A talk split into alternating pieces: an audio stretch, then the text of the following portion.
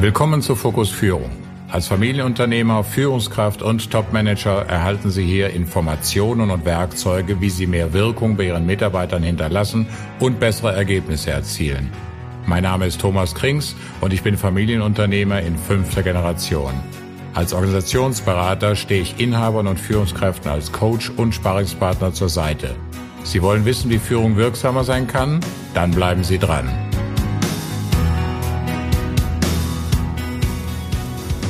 Es ist schon wieder ein paar Jahre her, als ich von einem Mann einen Anruf erhielt. Dieser Anruf war ein Hilfeschrei und kam von dem CEO eines Unternehmens. Was er mir sagte, kann ich gut unter der Überschrift zusammenfassen. Wir haben einen Change, der ordentlich in die Hose gegangen ist. Irgendwas läuft hier in unserem Unternehmen nicht richtig und wir wissen aber nicht was, hörte ich meinen Gesprächspartner sagen, der mir auch direkt zu verstehen gab, dass er das Gefühl habe, eine Zeitbombe würde gerade in seiner Firma ticken. Ohne jetzt zu viel über das Unternehmen verraten zu wollen, aber es handelte sich hier um einen Giganten in der Weltwirtschaft und ich unterhielt mich in diesem Moment mit dem Geschäftsführer einer ausländischen Vertriebsgesellschaft dieses Konzerns. Dieser Mann war einer der Top 30 Manager innerhalb des Konzerns und hatte eine sehr beeindruckende Karriere gemacht, wie ich später feststellen durfte. Zunächst möchte ich natürlich einmal sagen, dass ich es für phänomenal halte, wenn Topmanager auch in Situationen, in denen sie eventuell als Versager dastehen könnten, den Mut haben, sich Hilfe zu holen oder sich unterstützen zu lassen. Oft sehe ich nämlich in meinen Beratungseinsätzen, dass die meisten Menschen im Management vor lauter Stolz die Angst haben, das Gesicht zu verlieren. Sie trauen sich oft gar nicht, einen Berater zu konsultieren. Sofern sie sich dann doch überwunden haben und externe Hilfe ins Haus holen, fällt es ihnen dann häufig schwer, sich komplett zu öffnen. Natürlich ist es auch eine Frage des Budgets, doch kann ich aus Erfahrung sagen, dass es noch viel, viel teurer werden kann, wenn das sprichwörtliche Kind erst einmal in den Brunnen gefallen ist. Also packte ich damals meinen Koffer und flog zu dieser Gesellschaft. Vor Ort stand ich vor einem relativ neuen, sehr imposanten Gebäude, in dem circa 700 Menschen arbeiteten. Auf meinem Weg zum Konferenzzimmer, in dem dann das erste persönliche Treffen stattfinden sollte, fiel mir auf, dass die Büros in erster Linie Großraumbüros waren und für mein Gefühl deutlich zu viele Menschen in einem Büro arbeiteten. Darüber hinaus war ebenso auffällig, dass sehr viele Mitarbeiter mit Kopfhörern arbeiteten.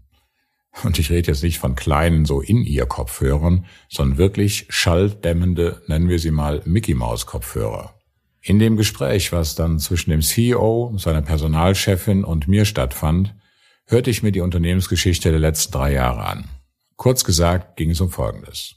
Die Marke A dieses Unternehmens war Platzhirsch in dem Land und alle weiteren Marken des Konzerns spielten hinsichtlich Umsatzzahlen viele Jahre nur eine untergeordnete Rolle. Als Platzhirsch hatte sich Marke A ein wunderschönes neues Gebäude gebaut, was entsprechend auch genau auf die Mitarbeiteranzahl und die Abläufe dieser Marke ausgelegt war. Dann kam eine Konzernentscheidung, dass alle Marken zentral in diesem Land an einem Ort sein sollen. Das hieß, alle Mitarbeiter sollten in einem Verwaltungsgebäude arbeiten. Für die Konzernspitze lag es nahe und wurde so entschieden, das relativ neue Gebäude der Marke A zu nutzen, was in meinen Augen zu einer Katastrophe führen musste. Ursprüngliche Wettbewerber auf dem Markt sollten plötzlich alle in ein und demselben Gebäude arbeiten. Gleiches galt für das Topmanagement. Die Manager der einzelnen Marken sollten jetzt zusammenarbeiten, obwohl sie sich jahrelang als Wettbewerber in diesem Markt bekämpft hatten. Sie können sich sicherlich vorstellen, dass das zur Katastrophe führen musste. Insbesondere weil der Konzernspitze nicht klar war, dass ein solches Vorhaben mit sehr großem Fingerspitzengefühl hätte eingeleitet werden müssen, anstatt per Befehl des Oberbosses kurzfristigst erledigt sein sollte. Dieses überstürzte Handeln führte verständlicherweise zu einer kompletten Überlastung der Arbeitsplatzkapazitäten und dem Bild, was ich ja bei meinem ersten Rundgang gesehen hatte. Viel zu viele Mitarbeiter in einem Raum, ein tagtäglicher Konkurrenzkampf in jedem Büro, auf jeder Etage, in jedem Flur, in jedem Pausenraum, bei jedem Kantinenaufenthalt und auf dem Firmenparkplatz. Immerhin waren hier die Erzfeinde, in Anführungszeichen, alle unter einem Dach eingepfercht. Nach einer ausführlichen Systemdiagnose stellte ich fest, dass neben diesen ganzen Stressfaktoren unter anderem ein extremer Vertrauensverlust gegenüber dem Management entstanden war. Und fehlendes Vertrauen kostet ein Unternehmen Unmengen an Geld. Dazu kam, dass innerhalb der Geschäftsleitung, sprich zwischen dem CEO und dem CFO, eine, nennen wir es mal, emotionale Diskrepanz bestand und beide keine einheitliche Sprache nutzten. Beide waren wirklich sehr an dem Erfolg des Unternehmens interessiert, aber jeder wollte seinen eigenen Weg dazu gehen.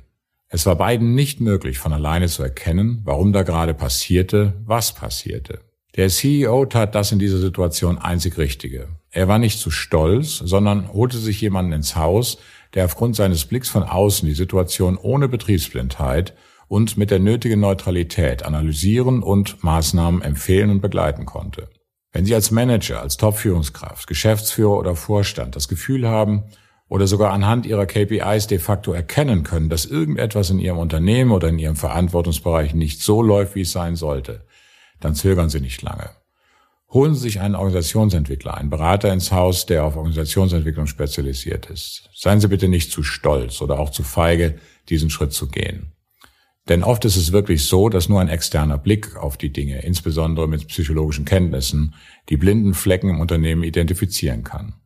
Nur dann können Sie als Verantwortlicher entscheiden, was anschließend passieren soll.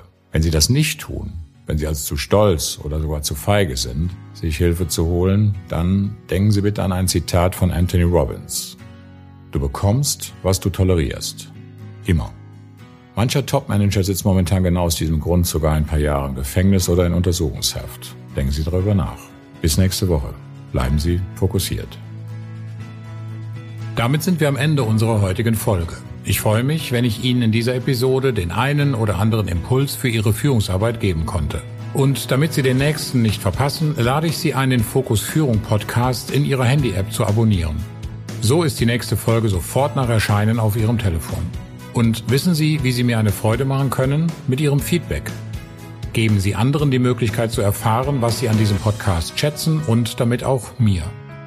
Nutzen Sie als Apple-Nutzer den iTunes Store für Ihre Bewertung oder den Link zu meinem Proven Expert Profil in den Show Notes. Bis nächste Woche. Ihr Thomas Krings.